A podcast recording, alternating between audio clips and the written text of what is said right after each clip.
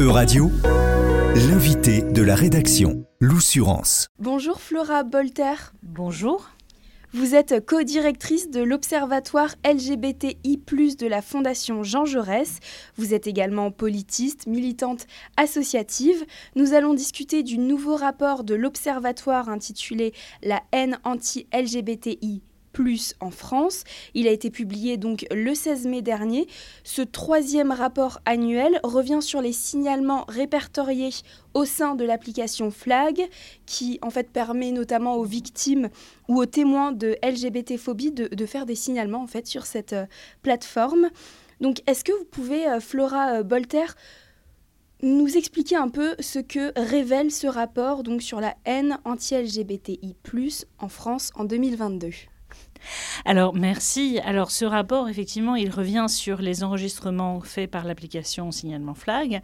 C'est, il rejoint un petit peu ce qu'on peut avoir dans les, dans les éléments euh, donnés par le rapport de SOS Homophobie, qui est fait depuis les années 90.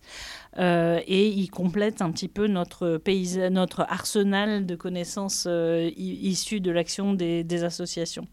Donc les signalements sont anonymes. Ce qu'on a pu constater cette, cette année par rapport à l'an dernier, c'est une augmentation générale assez importante euh, des chiffres, puisque nous avons globalement une augmentation de plus de 53%. Euh, du nombre de signalements. Beaucoup de ces signalements sont sur, pour des faits sur Internet. Alors avec toujours euh, l'équivoque sur euh, les, faits par Internet, puisqu'ils sont très... En fait, plus on cherche sur Internet et plus on va regarder, plus on en trouve.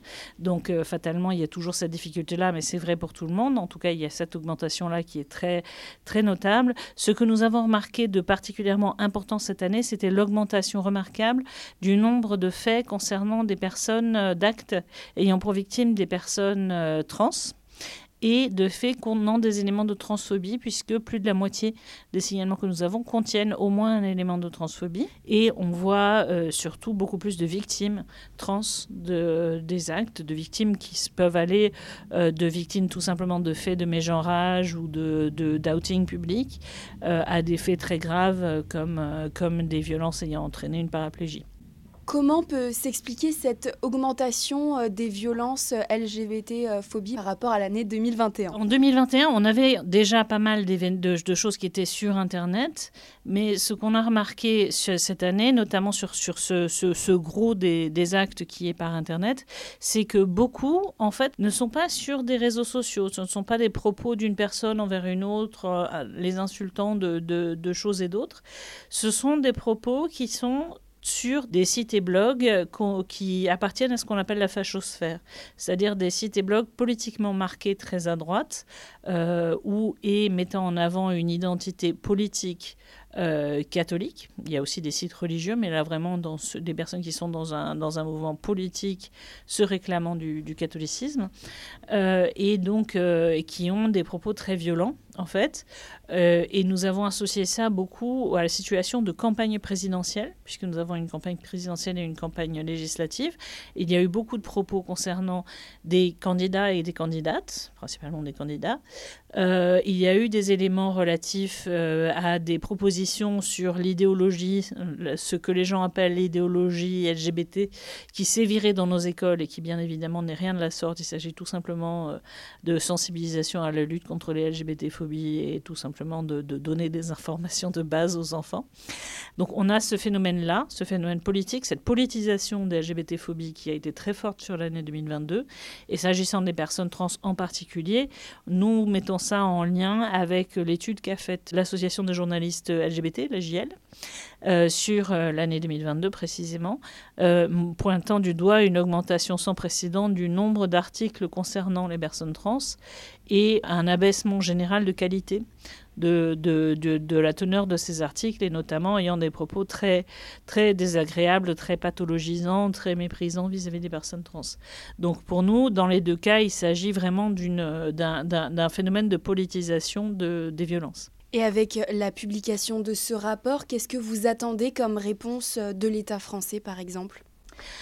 Alors, ce que j'attendrais dans l'idéal, mais je pense que là je rêve un petit peu, c'est qu'il y ait une prise de conscience sur la portée et sur la responsabilité que peuvent avoir les personnes publiques qui tiennent le débat public, donc que ce soit des, certes des responsables politiques, des élus, mais aussi des journalistes ou des personnes qui parlent des personnes LGBTI+, donc de leur responsabilité, de la violence que peut induire leurs propos et que peut facilité, parce qu'à chaque fois qu'on a une augmentation des faits de haine, on a vu ça notamment en 2013 dans les chiffres de SOS homophobie, quand on a une augmentation sans précédent de la haine verbale, on a aussi une augmentation des faits, et nous avons aussi une augmentation des faits. Et donc c'est important de parler des personnes LGBT sans les utiliser comme... Euh, enfin, notre existence n'est pas un phénomène qui est en débat ou pour lequel on va pouvoir euh, réduire le nombre de personnes LGBTI et marquer des points dans la société.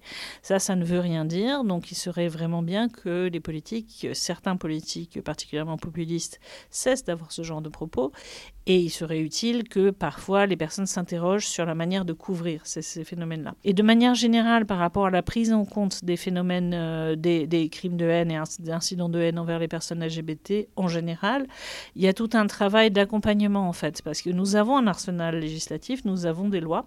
Ces lois sont faiblement appliquées, pas toujours, euh, pas toujours euh, comme il faudrait, notamment parce qu'il y a des moyens très faibles, parce que les les, investigations pour établir les motifs des actes sont, euh, bah, sont longues et du coup ça nécessite d'avoir des gens et ça nécessite une clarification aussi pour des professionnels qui n'ont pas l'habitude ou qui, qui ne comprennent pas de quoi on parle quand on parle d'orientation sexuelle ou d'identité de genre. Euh, donc pour le coup, tout ça sont des éléments qui sont vraiment à prendre, euh, à prendre avec sérieux et pour lequel il y a vraiment besoin qu'on monte en compétence sur toute la chaîne de la réponse pénale qui va aussi bien des services de, police, de police qu'au service de justice et dans tout ce qui aide aux victimes.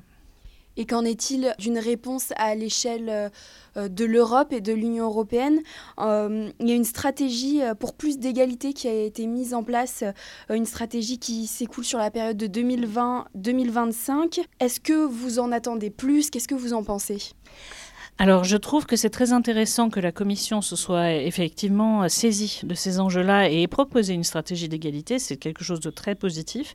C'est aussi très positif euh, que euh, sur le plan euh, du Parlement, on s'intéresse aussi beaucoup à ces questions-là avec des résolutions, avec des demandes qui diverses, qui ont vraiment un écho et qui sont pertinentes. Et pour moi, c'est vraiment une source d'espoir parce que c'est vraiment la preuve qu'il y a une prise en compte de ces questions au niveau européen sur tous les plans, aussi bien de l'Union européenne que euh, du Conseil de l'Europe, que de, de l'échelle de, de, toutes les entités relatives à la défense des droits humains et des libertés en Europe. Ça, c'est bien.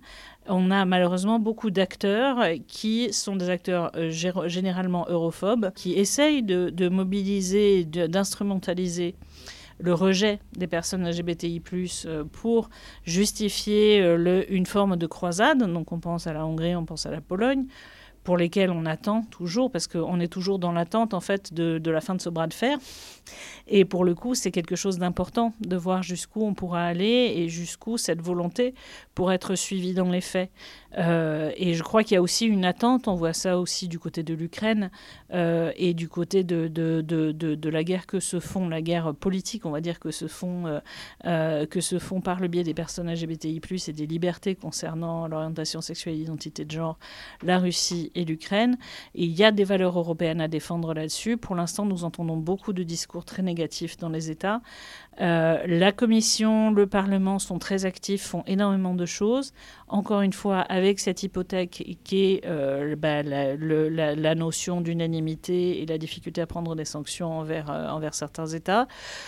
Mais pour le coup, c'est un combat qu'il faut vraiment, il faut reprendre au bon, à mon avis, et défendre vraiment euh, ces valeurs-là qui font partie du bouquet de valeurs et des, des, des, valeurs fondamentales. Ça fait partie de l'acquis européen et ça a d'ailleurs été quelque chose de très important lors de l'élargissement.